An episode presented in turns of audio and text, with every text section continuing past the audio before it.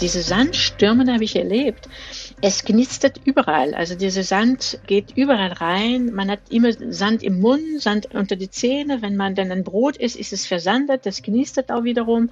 Wenn diese Stürme da sind, das fegt über das Land. Notaufnahme, der Podcast von Ärzte ohne Grenzen. Herzlich willkommen, liebe HörerInnen. Mein Name ist Anna Dushime, ich bin Journalistin und Podcasterin.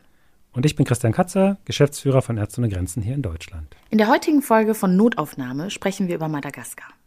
Seit Anfang des Jahres leiden viele Menschen zunehmend unter Mangelernährung und Ärzte ohne Grenzen hilft vor Ort. Wir wollen heute mit Amin Neumann-Vollmer sprechen. Sie ist Hausärztin im Allgäu und Vorstandsvorsitzende von Ärzte ohne Grenzen in Deutschland und war schon zehnmal im Einsatz in Ländern wie der Zentralafrikanischen Republik, Somalia und Syrien. Zuletzt arbeitete sie von März bis Mai in einem Projekt in Madagaskar und kann uns heute von der Situation dort berichten. Hallo Ami, schön, dass du da bist. Ich freue mich sehr auf das Gespräch heute. Ja, hallo Hanna, hallo Christian. Hallo Ami. Bevor wir loslegen, hören wir uns aber erstmal eine Minute einen Überblick zum Thema an. Madagaskar leidet aktuell unter mehreren Krisen gleichzeitig. Die schwerste Dürre seit 30 Jahren verursachte große Ernteausfälle. Durch weiträumige Abholzungen entstehen Sandstürme, die das Ackerland zusätzlich in Mitleidenschaft ziehen. Die Covid-19-Pandemie hat einen weiteren wichtigen Wirtschaftszweig, den Tourismus, zum Erlahmen gebracht.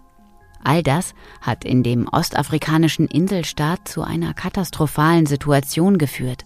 Der Süden des Landes kämpft mit einem dramatischen Nahrungsmangel. Laut Zahlen der Behörden in Madagaskar von UN-Agenturen und anderen Organisationen waren bereits Ende Mai 74.000 Kinder im Süden des Landes akut von Mangelernährung betroffen. 12.000 davon schwer. Besonders alarmierend, unter den Menschen, die Ärzte ohne Grenzen seit Ende März wegen schwerer Mangelernährung behandelt hat, waren nicht nur Kinder, sondern auch Jugendliche und Erwachsene, die normalerweise weniger stark betroffen sind. Die Nahrungsmittelknappheit führt auch vermehrt zu Überfällen und Diebstählen von Vieh, Eigentum und Lebensmitteln. Ami, nimm uns doch mal ein bisschen mit nach Madagaskar. Wie bist du dort angekommen und wo hast du gearbeitet? Wie sah das Ganze aus? Hm. Also, wenn ich von Anfang an äh, loslege, ich bin von Aulendorf in Süddeutschland nach Paris, über Paris nach Doha, nach Johannesburg und dann bin ich in Antananarivo in Madagaskar angekommen. Mit einem kleinen Angepäck. Und ähm, als wir dann dort ankamen, ist diese große Stadt ist eine bunte, lebendige Stadt. Es gibt ähm, auf der Straße, Straßenhändler überall. Es gibt, es gibt auch sehr viele Kinder, die auf der Straße spielen, aber auch betteln. Und äh, das sind die erste Eindruck, die man hat. Und es ist unendlich heiß. Also man steigt aus dem Flugzeug aus und äh, ist im Prinzip nass geschwitzt, bevor man dann überhaupt äh, sein Gepäck geholt hat. Ähm, ich hatte dann danach müssten wir, also diese kleine Gruppe müsste eine Test, äh, einen PCR-Test machen für Covid. Und wir mussten dann so lange, bis das äh, Ergebnis vorliegt, äh, in Quarantäne und waren in ein ganz kleines und nette Hotel in Antanana bis diese Ergebnis kam. Und die Zeit haben wir genutzt, um einfach dieses Projekt auch vorzubereiten, beziehungsweise uns vorzubereiten auf das, was äh, an Arbeit auf uns zukam. Wir waren vier Leute, vier Mediziner, also zwei Ärztinnen und ähm, Krankepflege, Krankenschwester und äh, sind dann drei Tage in diesem Hotel geblieben, bis wir dann endlich dann nach Süden von Madagaskar fliegen konnten. Ähm, wir sind nicht über die Landstraße gefahren, weil für diese Strecke von etwa 1000 Kilometer äh, hätten wir mindestens drei bis fünf Tage gebraucht. Das zeigt dann eigentlich auch, wie die Straßenverhältnisse auch dort sind und wie schwer auch sich ähm, die Leute bewegen. Und wir ähm, sind dann mit dem kleinen Flugzeug nach Fort Dauphin, es ist im Süden, an der Südküste von Madagaskar. Und von dort aus mit dem Auto mit unserem Fahrer praktisch zu unserer Basis in Ambovombe, so heißt es denn. Genau. Und das, was beeindruckend ist, Fort-Dauphin ist eine ganz grüne und eine südländige Stadt. Da sind ähm, wirklich eine sehr exotische Vegetation. Das ist ähm, mit Blumen, mit, mit, mit Bäumen, die dann einfach, äh, ja, für, für mich ungewöhnlich sind. Und wenn man aus dieser Stadt herausfährt, wird die Straße relativ schnell auch sehr schlecht. Ähm, und nach vielleicht 50 Kilometer ähm, ist die Straße zum Teil nicht mehr vorhanden. Das ist eine Piste, obwohl das ist die Nationalstraße für diese Südküste und zum größten Teil auch versandet. Also man fährt auch durch Sand durch. Die Straße ist nicht mehr zu sehen und die Landschaft verändert. Es ist äh, ja versandet, verwüst, also wüstenähnlich und äh, die Bäume verändert, verändert sich auch. Das sind mehr so diese alle Kaktusformen, die man, die man von hier, von Deutschland nicht kennt. Also das sind Kaktusbäume, das sind kleine Kaktus, das sind große, das sind, äh, und da hat man das Gefühl, dass, ähm, dass die gesamte Vegetation eher menschenfeindlich ist. Also das ist immer was, was piekst und kratzt und wehtut, wenn man das anfassen möchte. also so und dort war das Projekt? Ähm also in Ambovombe hatten wir unsere Basis. Von dort aus sind wir immer in diese Hinterland gestartet. Wie kann ich dir das denn noch besser beschreiben? In Ambovombe, Ambovombe ist eine kleinere Stadt. Also hm, man würde sagen, in Deutschland so eine mittlere Dorf, wie ich aus Amzell das wäre vielleicht die Größe von Wangen, die Nebenstadt von meiner Praxis, wo, wo ich meine Praxis habe. Etwa 20.000 Einwohner, vielleicht wahrscheinlich weniger. Das ist eine ah, große Straße, die auch versandet ist. Also da ist nichts mehr geteert. Und ähm, da sind auch sehr viele Geschäfte, Marktplätze. Markt, äh, äh, und wir hatten dann praktisch dort eine kleine Hotel ein ehemaliger Hotel, weil jetzt durch Covid auch nichts mehr, ähm, ähm, keine Tourismus dann äh, mehr vorhanden war und hatten unsere Basis dort. Das heißt, ähm, da waren auch unsere Logistiker, Fahrer, da wurden auch die Leute eingestellt, die wir dann für die Projekte auch brauchen. Da wurden auch äh, eben diese Projekte vorbereitet. Und wo habt ihr dann genau, also du hast ja gerade gesagt, dass ihr sozusagen von der Basis aus immer wieder dann ins Hinterland gefahren ja. seid ähm, an die Einsatzorte nehme ich mal an, aber wo habt ihr dann genau gearbeitet? Oder also war das im Krankenhaus? Wie funktionierte das Projekt? Wie kann ich mir das vorstellen? Für das Projekt müssen wir dann mehrere Sachen machen. Zuerst geht es auch darum, dann mit den Behörden vor Ort, mit den medizinischen Einrichtungen vor Ort, Krankenhäuser, ähm, auch ähm, ähm, Polizei, ähm, Kontakt aufzunehmen und zu gucken, wie ist die Lage, medizinische Lage vor Ort und das Zweite ist eben, dass wir haben, wir haben gewusst, dass im Hinterland, auch in Ambovumbe, aber auch vor allem in diesem Distrikt im Hinterland, äh, viele Dörfer abgeschnitten sind von alle Hilfsmittel, Nahrungsverteilung und schwer zu erreichen sind. Und unser Ziel war, diese Menschen dort zu erreichen, diese Dörfer zu erreichen und auch Daten zu sammeln von diesen Dörfern, von diesen äh, Menschen, Daten im Sinne von medizinische Daten natürlich. Also wie mhm. schwer wirklich die Unterernährung vor Ort äh, sich zeigt, wie schwer die Menschen betroffen sind und äh, was sehen wir. Und wir haben dann entschieden, ähm, praktisch, also gleichzeitig zwei Sachen zu machen, zu, also Explo, also dann zu, zu gucken, was denn vor Ort ist und gleichzeitig auch zu agieren, das heißt auch Menschen zu behandeln, Kinder zu behandeln, medizinisch zu behandeln, wenn das also nötig war.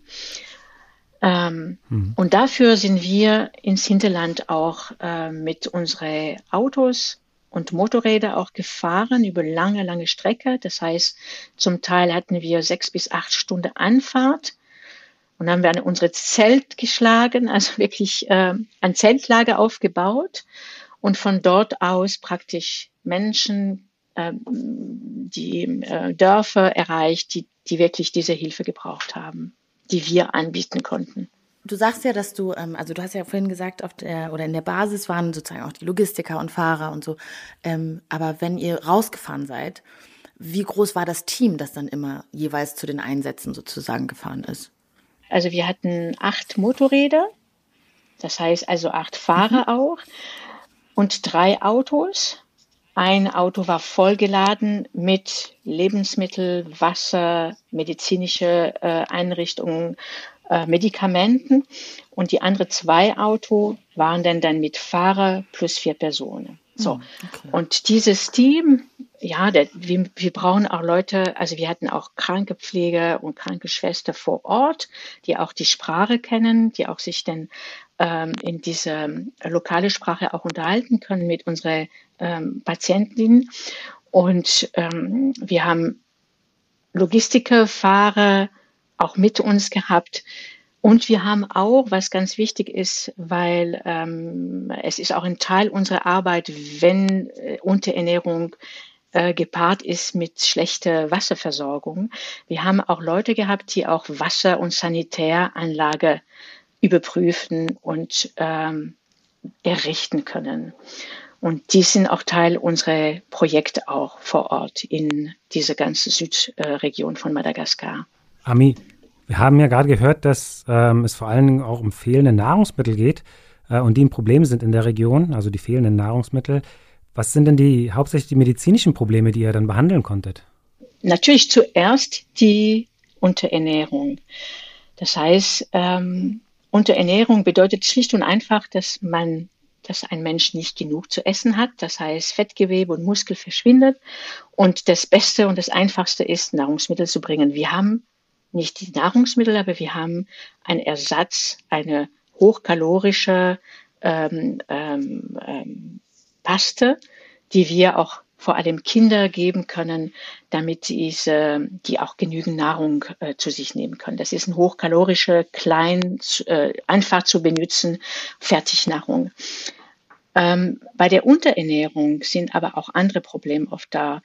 Gerade ähm, wenn Kinder geschwächt sind, also die Immunsystem durch die Unterernährung auch angegriffen ist. Es gibt dann aber auch Organe, die durch die Unterernährung sehr stark in, ähm, in Leidenschaft gezogen sind. Das sind Leber, Niere, Herz. Ähm, es fehlt praktisch, das, unser Organismus fehlt denn ein, ein ähm, Mittel, um richtig zu arbeiten. Also so muss man sich das vorstellen, wenn Kinder und Jugendliche oder Erwachsene unterernährt sind, äh, schwerst unterernährt sind, ist eine, ist eine lebensbedrohliche äh, Situation für diese, vor allem kleinere Kinder unter fünf Jahre, weil äh, eben die, das Gesamtorganismus leidet unter diese fällende Nahrung. Wenn man, also hier sprechen wir von Unterernährung oder von Mangelernährung, weil ich glaube, ich verstehe den Unterschied noch gar nicht. Es ist auch, äh, äh es ist nicht schwierig. Unterernährung ist einfach nicht genug da. Mangelernährung ist zum Beispiel, äh, wenn Kinder beschließen, nur noch Banane zu essen und nichts anderes, dann fehlt, es ist dann ein Mangel da, möglicherweise an Vitamin A, an Vitamin C, äh, an bestimmte Spurenelement, die einfach nicht dann zur Verfügung stehen, wenn ich nur Banane esse. So. Ah, okay. Und bei dieser chronischen Situation im Süden von Madagaskar ist es oft so, dass natürlich beide zusammen vorkommen. Es ist eine schwere, akute Unterernährung, die natürlich durch diese chronische Situation, weil das ist jetzt nicht von heute, ähm, äh, dieses, dass es dann schon gibt, ähm, dass natürlich auch da Mangelernährung auch da sind. Das heißt, diese Kinder und Jugendliche und auch Erwachsene geben wir nicht nur Nahrung, sondern auch müssen gucken, dass dieses Immunsystem auch hochfährt. Wir gucken, dass die auch ähm, Oft brauchen die eine antibiotische Behandlung, weil das Immunsystem so weit runter ist, dass wir das auch also weitere Erkrankungen behandeln müssen. Es sind auch oft Durchfallerkrankungen dabei. Es gibt auch Wurmbefallen und das hat dann mit dem Wasser zu tun. Also die Trinkwasser ist auch ähm, ja. schwer. Ähm, also Wasserzugang ist einfach äh, sehr schwer für viele dieser Menschen. Der Zugang zum Trinkwasser und das sind natürlich, das sind rein medizinische äh, Themen, die wir natürlich behandeln müssen. Was ich mich frage, ähm, weil du jetzt auch gerade Mangel und mhm. Unterernährung angesprochen hast, gibt es denn keine Hilfslieferung für die Menschen, wenn das Essen so knapp ja. ist? es sollte es geben. Ja, wir haben auch ähm, diese, ähm, Pro, also diese Ernährungsprogramme von die eigentlich ähm, auch in Madagaskar ähm, stattfinden sollte. Das ist auch zum Teil gewesen. Es sind auch teilweise Bevölkerung, also Dörfer erreicht worden von dieser Nahrungsverteilung. Nur ähm, die Nahrungsverteilung war ungenügend oder ist ungenügend, weil nur halbe Rationen verteilt worden sind. Es mangelt auch an finanzielle und logistische äh, Mittel, um alle diese Menschen zu erreichen und auch genügend Nahrung zu verteilen, sodass also die, ähm, mhm. die, ja, die Menge nicht reicht und vor allem viele dieser Menschen nicht erreicht worden sind von dieser äh, Nahrungsverteilung. Also einerseits äh, halbe ähm, Ration sozusagen und auch auf der anderen Seite viele Menschen erst gar nicht, ja. also überhaupt gar nicht erreicht worden. Dann frage ich mich, wie genau behandelt ihr denn ähm, die Mangelernährung? Also du hast vorhin von dieser Paste gesprochen, ganz kurz, aber ähm, das würde mich mal interessieren. Wie, wie geht man da vor? Natürlich geht man vor. Also wenn ich als Medizinerin dahin komme, dann muss ich gucken, dass ich erstens die Schwerstkranken raushole und die behandeln. Das heißt, diese Kinder, Jugendliche, Erwachsene so schnell wie möglich diese hochkalorische Paste plus die medizinische Behandlung, die notwendig ist, um diese schwere ähm, Erkrankungszustand äh, zu beheben. Es ist ein Problem. Wir sind als Ärzte ohne Grenzen nicht ähm, in der Lage, Nahrungsverteilung überall und in diese Menge auch zu, zu, zu, zu, zu, ähm, zu geben. Also wir brauchen natürlich auch ähm, andere äh, Akteure vor Ort. Natürlich brauchen wir auch ähm, die lokale ähm, Akteure wie Action contre la faim, die auch schon, die auch dort äh, tätig sind. Wir brauchen auch natürlich diese Welternährungsprogramm, ähm, die sollten da auch wesentlich mehr tätig werden. Wir brauchen eigentlich alle lokale Akteure sollten denn da mit ins Boot geholt werden. Ich kann natürlich nicht ewig Kinder behandeln, die schwerst unterernährt sind, wenn die Familie, äh, in der diese Kinder zurückgehen, wenn sie behandelt sind, nicht zu essen haben.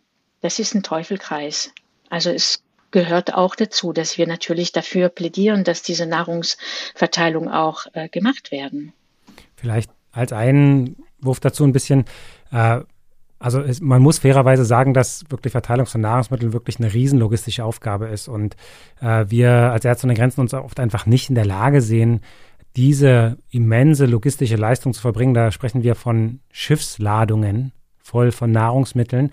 Und dafür gibt es halt zum Beispiel das Welternährungsprogramm, die wirklich das Know-how haben, diese Nahrungsmittel auf dem Weltmarkt gekauft werden, wie die dann in die Region gebracht werden und dann da verteilt werden.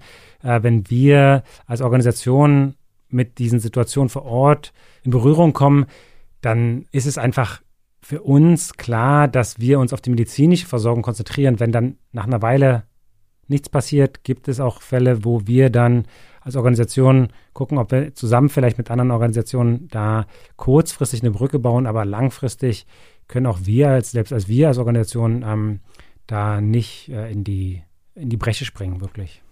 Das verstehe ich total. Also ich stelle mir Essensverteilung logistisch extrem ja, unübersichtlich mhm. vor. Das, ähm, das will ich gar nicht sagen.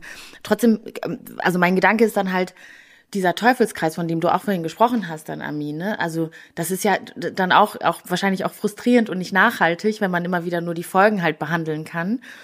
Ähm, ja, aber ich will eigentlich noch auf was ganz anderes zu sprechen kommen, weil du vorhin ja auch, Ami, von, von, den, ähm, von den Folgeerkrankungen gesprochen hast, also Durchfall und ähm, andere Magenerkrankungen. Und du hast auch gesagt, dass sie eben von schlecht, also von schlechter Wasserversorgung kommen und so weiter und so fort. Was tut Ärzte ohne Grenzen, um eben diesen Folgeerkrankungen zu begegnen?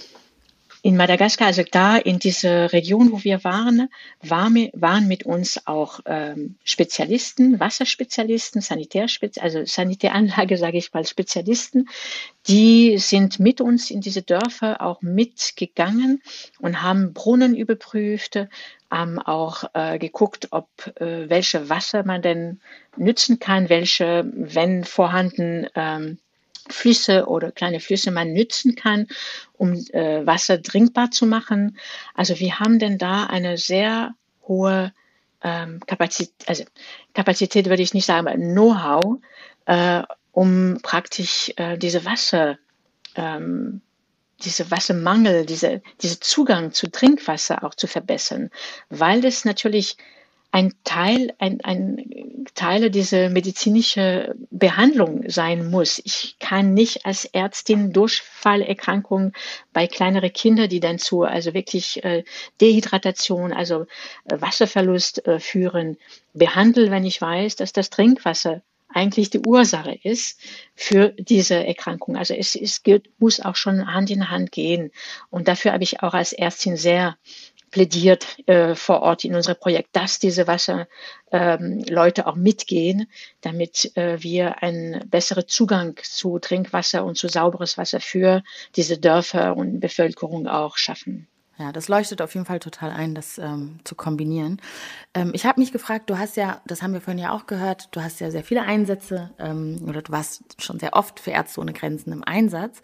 Wenn du ähm, deine Einsätze mit Madagaskar so ein bisschen vergleichst, gibt es irgendwas, was dir besonders auffällt oder gibt es, hm, also was ist dir besonders in Erinnerung geblieben bei Madagaskar im Vergleich zu den anderen Einsätzen? Die Geschichte, was Patientinnen erzählt haben, was Mütter und auch Väter erzählt haben. Das ist mir sehr nahe gegangen.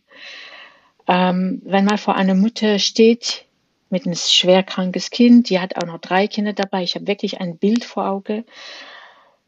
Ähm, und ich habe immer versucht, ähm, diesen Mensch besser zu verstehen, also auch zu fragen, ähm, wie ist die familiäre Situation, wie viele Kinder hatten sie, ähm, wie sind die Geburten gelaufen? Ähm, was ist denn, ähm, was ist der Zugang zu, zu medizinischer Versorgung, zu Nahrung oder zu Arbeit? Dann sind mir Menschen begegnen, die in Lumpen waren. Also die, die hatten nichts außer T-Shirt, die mehr als, Löch, aus, als Löcher bestand als aus Stoff. Und ähm, diese Mütter zum Beispiel berichtet mir, ähm, letzten drei Monate sind die zwei Kinder, die jüngere Kinder verstorben an Hunger. Und jetzt bringen sie dieses ein Kind, was schwer krank ist und hat noch zwei weitere, die größer sind, die noch am Leben sind. Der Mann ist auf Arbeitssuche und was auch viel erzählt worden ist in der Region, die sind ähm, Viehdiebe und ähm, auch Überfälle in, in Dörfer, sodass die gewisse Unsicherheit auch da ist für diese Menschen. Und das, das habe ich in dieser Intensität und vor allem mit dieser, also diese Hoffnungslosigkeit von, von diesem Mensch ist wirklich ein, was, was sehr, äh, was er betroffen macht. Ja? Und es geht wirklich darum, dann einmal auch zuzuhören, einmal zu sagen, okay, ich kann das Kind hier kann ich helfen, ich kann nicht versprechen, dass für deine Familie Nahrung äh, kommen wird, aber Trinkwasserzugang zu schaffen. Kanister haben wir auch verteilt. Diese Familien haben zum Teil nicht immer mehr Kochtöpfe gehabt, weil alles geklaut worden ist und auch gar kein Kanister gehabt, um Wasser zu holen. Und da kann man sich vorstellen, wie eine Mutter, ein Vater da steht mit diesen Kindern und ähm, ja, das, das ist was, was diese Bilder bleiben. Aber auch auf der anderen Seite das Wissen, wenn ich denn da so ein Kind drei, vier Wochen diese hochkalorische Nahrung geben kann, dann weiß ich, es wird wieder gut. Also ich weiß auch, dass ich sehr viel be bewirken kann. Also ich kann denn da mit wenig Geld, mit ähm, 21 Euro kann man dann ein Kind wirklich ein Monat lang mit diesem hochkalorischen Nahrung helfen und also ich, sage nicht die Maschine, aber das, der Organismus wieder kann wieder arbeiten und diese Kinder können wieder größer werden und, und wachsen und Natürlich, ich kann mich auch verrückt machen und sagen, äh, das ist ein Teufelkreis, ich kann nicht weiter, aber doch, ich mache denn da in dem Moment einen Unterschied bei dieser Mutter, bei diesem Vater und kann denn da das Kind dann äh, über diese Zeit helfen. Also das finde ich auch so einerseits eine sehr hoffnungsvolle Botschaft, dass es eigentlich eine einfache Lö also, ne, eine Lösung gibt, auf jeden Fall, die zum Greifen nah ist. Auf der anderen Seite, ich glaube, das ist immer so manchmal mein, mein, mein Gefühl bei solchen sehr großen Problemen, wenn es dazu auch noch eine einfache Lösung gibt, aber wir das als Menschheit trotzdem noch nicht in den Griff bekommen haben, dann empfinde ich manchmal so eine, so eine Frustration irgendwie, ne? dass ich dann denke, so, das ist, gibt sogar eine Lösung dafür, aber irgendwie haben wir es noch nicht ganz hingekriegt. Aber ich mag eigentlich deine optimistischere Art, ähm, daran zu gehen. Also Madagaskar scheint ja auch irgendwie vielfach betroffen zu sein. Vorhin haben wir auch kurz gehört, dass, ähm, dass das Land unter der Zerstörung der Umwelt und unter einer Dürre leidet. Kannst du da vielleicht noch mal kurz drauf eingehen? Ähm, das kann ich gerne probieren. Also ich habe dann ja beschrieben von dieser Reise von Fort Dauphin in diese Südstadt, wo wir mit dem Flugzeug angekommen sind, zu unserer äh, erste Basis in Ambovombe, wie die Landschaft sich auch da verändert, wie man dann praktisch diese normale Straße verletzt, verlässt und dann ist die Straße eine Piste versandet. Es sind links und rechts von der Straße ahnt man eigentlich, dass es Felder waren. Die sind aber völlig mit Sand überdeckt. Es gu gucken ähm, so diese typische Kaktusblumen, die wir kennen, mal raus. Aber selbst die Kaktus sind auch versandet und unter Sand. Das ist schon beeindruckend. Man, man merkt, die Landschaft hat sich die letzten Jahre sicherlich verändert. Ich kann es natürlich nicht äh, genau sagen, weil ich da nicht da vorher da war und kann dann da keinen Vergleich haben. Aber das ist, das ist auch, was die Leute erzählen. Und diese Sandstürme habe ich erlebt. Also es knistert überall. Also dieser Sand äh, geht überall rein. Man hat immer Sand im Mund, Sand unter die Zähne. Wenn man dann ein Brot isst, ist es versandet. Das knistert auch wiederum. Also man kauft, äh, also wenn wir in diese Dörfer waren und zum Frühstücken haben wir dann immer vor Ort so kleine ähm, Reiskuchen gekauft und die sind auch mit Sand gebacken. Also das, das äh, verlässt einem nicht. Also diese Sand, wenn diese Stürme da sind, das fegt über das Land. Es sind auch wenige Bäume, äh, die noch da sind, gerade in diese Süd, ähm, in diese äh, an der Küste entlang ähm, man merkt, dass denn da die Landschaft sich die letzten Jahre sicher verändert hat.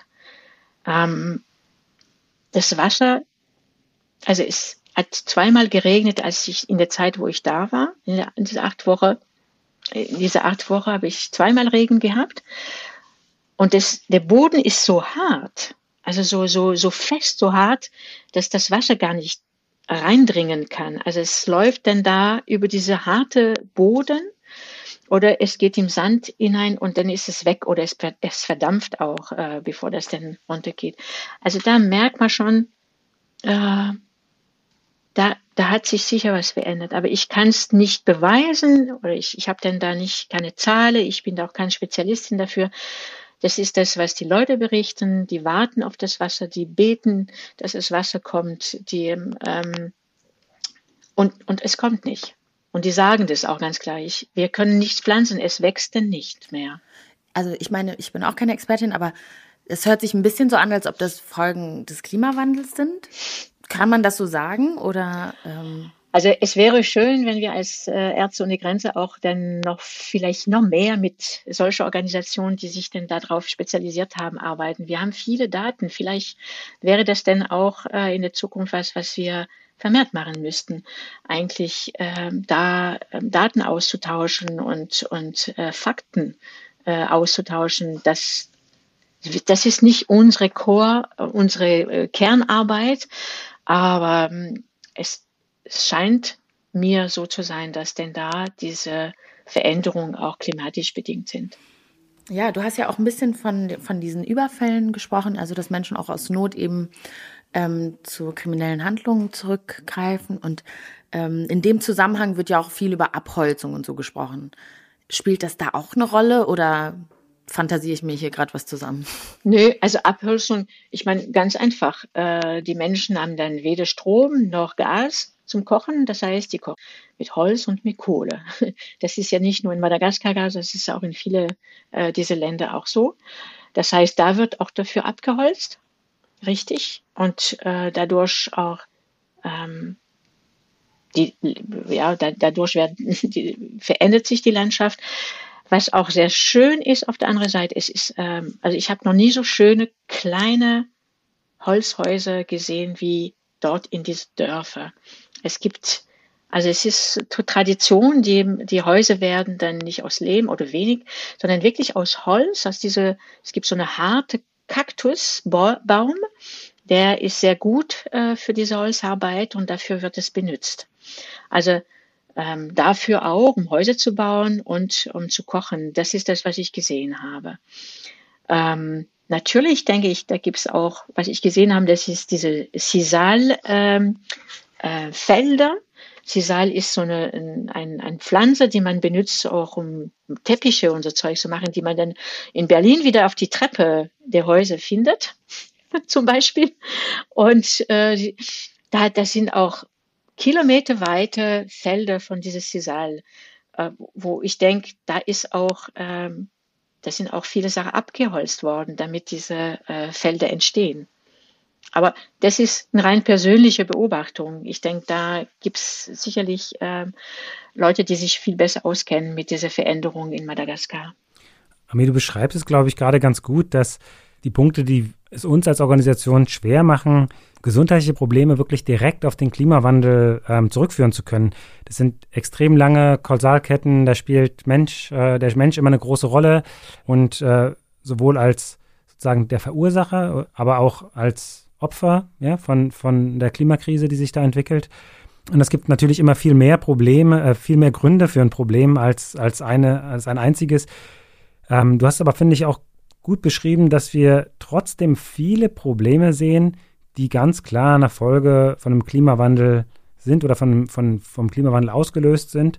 Ja. Zumindest diese verstärken. Aber wisst ihr, was ich, wo ich so Schwierigkeiten habe, das nachzufüllen? Also wie funktioniert das denn, dass gesundheitliche Probleme durch den Klimawandel, also ich verstehe das auf einer theoretischen Ebene, dass gesundheitliche Probleme durch den Klimawandel verstärkt werden, aber mir fehlen so die Beispiele. Also gibt's gibt's das äh, anderswo auch oder ist Madagaskar da jetzt ein Einzelfall oder wie? Ich kann da mal vielleicht ein Beispiel bringen ähm, aus einem anderen Land. Also Bangladesch ist da wirklich ein gutes Beispiel, wo wir halt so eine, so eine Kette sehen, ja, wo äh, Menschen aus Küstenregionen ähm, einfach vor vielen Überschwemmungen mhm. ähm, fliehen, müssen immer wieder, es kommt zu Starkregen. Amir hat es gerade beschrieben, der Boden kann den Regen nicht mehr aufnehmen oder es gibt mehr Regen. Auch, auch das ist ein Teil vom, von, von der Klimakrise, dass es teilweise mehr Regen gibt in Regionen äh, und, und der nicht aufgenommen wird. Es kommt immer wieder zu Überschwemmungen.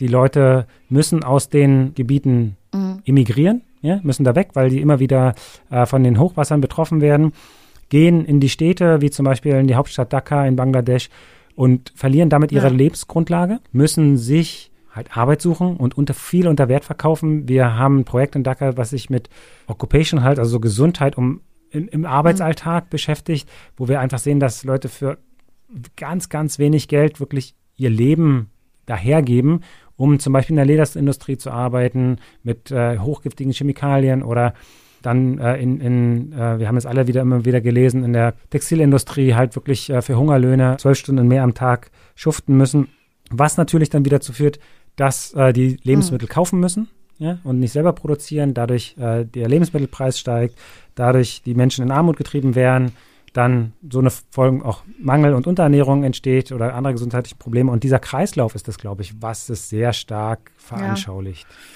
Also ich, für mich hört sich das so ein bisschen so raus. Ihr habt ja auch vorhin gesagt, dass auch manchmal eine Datengrundlage fehlt und ähm, dass auch fairerweise ja auch nicht unbedingt jetzt ähm, die Expertise oder der Bereich von Ärzte ohne Grenzen ist. Heißt es eigentlich im Umkehrschluss nicht, dass Ärzte ohne Grenzen besser darin werden muss oder insgesamt Hilfsorganisationen besser darin werden müssen, sich auch mit anderen Organisationen zu verzahnen, zusammenzuarbeiten, dieses schreckliche Wort Synergien und so. Aber ist das, ist das eigentlich die logische Schlussfolgerung? Also ich denke auf jeden Fall, dass wir denn da mehr, ähm, mehr uns ähm, zusammenschließen sollten, um diese Datenlage zu analysieren. Ähm, wir sollten auch selber gucken, dass wir als Ärzte ohne Grenze auch nicht unbedingt auch diejenigen sind, die auch Dreck äh, hinterlassen, die auch äh, von unseren Krankenhäuser, wenn wir haben manchmal sehr große Krankenhäuser, dass wir denn da auch äh, entsprechend mit äh, also klimafreundlich arbeiten, dass wir uns Gedanken machen, wie viel äh, CO2 wir ausstoßen, wie können wir das meiden. Also das heißt äh, wirklich nach dem Motto Do not arm äh, arbeiten. Das ist äh, sicherlich das, wo wir jetzt auf jeden Fall gucken und wo wir auch besser äh, sein wollen. Das ist äh, absolut richtig. Aber das geht nicht, ohne dass wir auch mit anderen zusammenarbeiten. Das ist also meine persönliche Meinung. Äh, muss, äh, müssen wir, nicht nur Ärzte ohne Grenze, aber alle diese Organisationen, äh, die äh, mit Menschen arbeiten, müssen dann diese, diese ähm, Seite ihrer Arbeit beleuchten und überprüfen. Und ich finde, Anna und äh, Ami, ihr macht da beide einen, einen total wichtigen Punkt, mhm. dass was wir sehen, äh, was wir für Krankheiten bei den Patienten sehen, die auch die Situation, Ami, die du beschreibst, da, was wir wirklich physisch vor Ort sehen, was die Menschen uns erzählen, dass wir das berichten, aber auch den Zusammenhang zu dem größeren Bild herstellen. Und dafür brauchen wir auch wissenschaftliche Unterstützung, die müssen wir uns auch dazu holen, um halt die einzelnen Punkte in dieser Kette verbinden zu können und es nicht nur als Anekdoten dastehen zu lassen, sondern da einen Kausalzusammenhang herzustellen, der halt das ganz klar diese Not der Menschen darstellen kann. Ja, und auch den Ursprung der Not auch irgendwie deutlicher macht, ne? Weil ich glaube, Total. es gibt mhm. so manchmal so Themen, so Klimawandel, wir haben alle eine abstrakte Vorstellung davon oder Klimakatastrophe meinetwegen, was es bedeutet, aber ich finde, das so stark, diesen Zusammenhang herzustellen, dass es ja auch wirklich direkte gesundheitliche Probleme bedeutet oder wie es einen vorhandenen Konflikt irgendwie noch verschärfen kann. Ich glaube, das, das würde anderen Menschen auch gut tun, äh, diesen Zusammenhang klar herausgestellt zu sehen ähm, und, das, und das dann zu verstehen. Aber mich würde auch interessieren, was heißt das denn konkret für die Arbeit von Ärzte ohne Grenzen? Was erwartet ihr für die Zukunft, weil wir jetzt auch gerade über die Verzahnung von verschiedenen Organisationen gesprochen haben? Wie sieht, wie sieht die Arbeit von Ärzte ohne Grenzen in Zukunft aus? Natürlich ist es ganz klar, dass ähm, wir eine Verstärkung von dem äh, sehen werden, äh, glauben wir, was jetzt schon da ist. Es wird, Ami hat es beschrieben, es wird zu Migration kommen. Ähm, ich hatte das Beispiel Bangladesch ähnlich, es wird zu Migration kommen. Daraufhin mehr Menschen werden äh, in Städten wohnen, dadurch müssen sie Lebensmittel kaufen, die, ähm, die nicht mehr produziert werden. Es gibt, wird mehr Armut geben, dadurch mehr Krankheiten. Es wird auch mehr Konflikte geben, Konflikte um Wasser, ähm, Konflikte um Land, das noch angebaut, wo noch angebaut werden kann, das noch Erträge bringt, im Kleinen wie im Großen. Natürlich wird es äh, Migration geben und wir haben das Thema ja auch schon mal gehabt, Anna, zusammen, dass äh, Migration im Kleinen und im Großen immer ein Riesenspannungsfeld ist und äh, Menschen, die neu irgendwo hinkommen, oft als Eindringlinge angesehen werden und gerade dann in Verbindung mit Krankheiten als Gefahr gebrandmarkt werden, um den eigenen Hof zu schützen, um es mal bildlich ähm, auszudrücken. Und da sehen wir leider nicht ganz so positiv in die Zukunft als Organisation und wir warten eher mehr Konflikte. Ähm, auch wir sehen ganz klar, dass sich vektorübertragene Krankheiten wie Malaria ähm, die Saison in den verschiedenen Gebieten, wo es Malaria gibt, verlängert. Einfach äh, weil äh, die Mücke ähm, einen schöneren Lebensumfeld hat. Und wir sehen aber auch, dass zum Beispiel Malaria in Gebieten auftaucht, wo es eigentlich die Menschen nicht kennen und dadurch natürlich dann eher nochmal einen ganz viel krasseren Einfluss auf die Menschen hat, weil die weniger, ich nenne es mal Immunität, Entschuldigung, äh, Ami, ähm, haben, als auch ähm, äh, dass sie nicht ge gewohnt sind, damit umzugehen und zum Beispiel nicht, ah, mein Kind hat Fieber, schnell versuche ich äh, halt ein Mittel gegen Malaria zu bekommen, sondern es wird halt gewartet, es ist unsicher und dadurch kommt es zu einer höheren Sterblichkeit, die unnötig ist. Also, und das sehen wir alles heute schon. Ja? Was meinst du denn, äh, weil du vorhin auch von Do No Harm gesprochen hast, wie kann ich mir das denn für die Zukunft vorstellen, wie man dieses Prinzip sozusagen oder dieses Credo noch mehr enforcen kann, sage ich jetzt mal?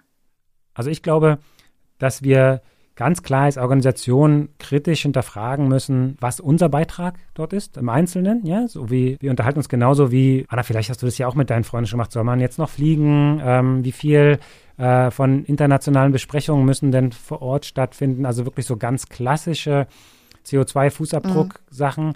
Und aber dann auch gucken, wir sind eine große Organisation, wir kaufen extrem viel ja. Medikamente ähm, auf, äh, auf dem europäischen oder äh, auf dem europäischen Markt, um mal zu bleiben, und transportieren diesen dann in äh, die betreffenden Projekte, wie zum Beispiel nach Madagaskar. Auch da können wir als Organisation ganz klar gucken, dass, dass wir möglichst klimafreundlich ähm, diese Transporte durchführen. Und dann, Ami hat es vorhin so kurz beschrieben, auch in, wir betreiben zum Teil große Krankenhäuser, wo auch viel einfach ganz viel medizinischer Abfall anfällt, was ganz normal ist. Wir sehen es jetzt in der Pandemie, wie oft ähm, Masken getauscht werden müssen, wie oft Handschuhe getauscht werden müssen, wie viel oft Schutzkleidung getauscht werden müssen. Das ist ein ganz normaler Riesenabfallberg, der in so einem ganz normalen Krankenhaus anfällt. Und wie gehen wir mit diesem Abfall um? Wie wird der entsorgt? Ähm, und da hat sich auch bei uns in der Organisation viel mehr Bewusstsein breit gemacht und eine viel größere Verpflichtung sehen wir da, unseren Anteil und unseren globalen Fußabdruck, der die Klimakrise weiter anheizt, kritisch zu hinterfragen und vor allen Dingen zu reduzieren. Du hast ja jetzt gerade Pandemie angesprochen, Christian, aber auch Ami hat vorhin, äh, oder wir haben vorhin über die Folgen von Covid-19 für Madagaskar ähm, gesprochen und gehört. Du hast ja die Pandemie während deines Einsatzes auch am eigenen Leib sozusagen zu spüren bekommen. Ami, kannst du ein bisschen davon erzählen? Also ich bin in, nach Madagaskar geflogen, war zweifach geimpft mit BioNTech und zwar auch zeitlich, vier Wochen vorher. Ähm, bin eigentlich eine gesunde und äh, ich würde sagen auch sportliche ähm, 60-jährige Frau. Und auf dem Rückflug aber von unserem Projekt, als ich dann äh, praktisch nach Hause fliegen wollte, bin ich von dieser Südküste, äh, von, von Fordofin nach, äh, zu der Hauptstadt geflogen. Und ich glaube, dass in diesem Flug habe ich mich äh, doch ähm, erneut, also habe ich mich infiziert mit Covid und war dann in Quarantäne für vier Wochen in äh, Madagaskar, weil mein Test äh, immer wieder positiv wurde und mit einem positiven Test kann man nicht äh, in Flugzeug steigen, wollte ich auch, wäre ich auch nie geflogen äh, zurück nach Europa. Und ich war tatsächlich die ersten zwei Wochen auch krank und ähm, war sehr froh und dankbar, dass ich diese Impfung ähm, vorher ähm, haben konnte, weil ähm, ich merke jetzt noch praktisch die Folge von dieser Erkrankung im, im Sinne von ähm, noch Husten, beziehungsweise ich äh, muss noch ähm, äh, etwas äh, Medikament nehmen, um, um diese Husten auch ein bisschen äh, besser im Griff zu kriegen. Und ich habe dann eine gewisse Müdigkeit, die ich noch mit mir trage und die ich nicht gar nicht gewohnt bin auch. Und ähm, ja, das äh, sind die Folgen, die ich jetzt gespürt habe. In Madagaskar selber waren dann in diese Großstädte auch diese Covid-Pandemie sehr zu spüren. Die Menschen waren sehr verunsichert. Aber, das hat dann Christian auch vorher angesprochen, sind viele Menschen auch durch diese Covid-Pandemie auch betroffen gewesen, weil sie gar keine Arbeit mehr hatten. Also Tourismus äh, kam zu Allah, äh, war gar nicht mehr vorhanden. Das heißt, diese ganz viele kleinere Arbeit äh, gab es nicht mehr. Und die Menschen ähm, sind viel auf der Straße gewesen, sind viel auf der Suche gewesen. Ähm, die Transport, also die, ähm, diese kleine Büsse, die man dann auch von diesen Ländern kenn, kennt, äh, sind auch Natürlich, für diese Menschen äh, einen Abstand zu halten in diese Büsse ist nicht möglich, Abstand auf diese Märkte ist auch nicht möglich und jede Sortenarbeit und die Krankenhausversorgung in diese Großstadt waren, war miserabel. Also ich bin sehr froh, dass ich geimpft war und dass ich da ähm, mit zwei Wochen schwer, also Krankheit und dann peu à peu wieder besser äh, davon gekommen bist. Also wir freuen uns auf jeden Fall, dass es dir wieder besser geht und ich hoffe, dass diese Müdigkeit auch irgendwann ähm, nachlässt. Aber diese vier Wochen Quarantäne dann in der Hauptstadt ne, und die zwei Wochen Krankheit, ähm, das wird ja deine Pläne in Deutschland komplett durcheinander gebracht haben, nehme ich mal an, oder? Oder wie hast du das dann irgendwie vereinen können? Ähm, das kann ich nur, weil ich einen ganz tolle Ehemann habe und Familie, Kinder, die mich unterstützen, dass ich einen Freundekreis, die das auch mitträgt. Natürlich war das überhaupt nicht geplant und ähm, ich hatte, die Praxis war zwei Wochen zu und ich wollte eigentlich äh, zurück und ähm, mit Klaus wieder die Praxis eröffnen und auch die Impfungen anfangen in, in Deutschland.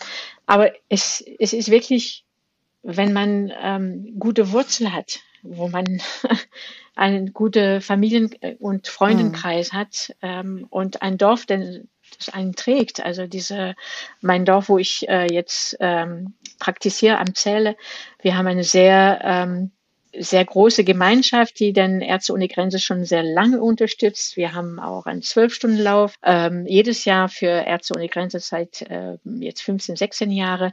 Und diese Menschen tragen mich. Wenn in so eine Situation, wenn sowas ähm, vorkommt, dann ähm, helfen Freunde, Familie und Kollege, Praxismitarbeiterin, ähm, einen diese Zeit zu überwinden.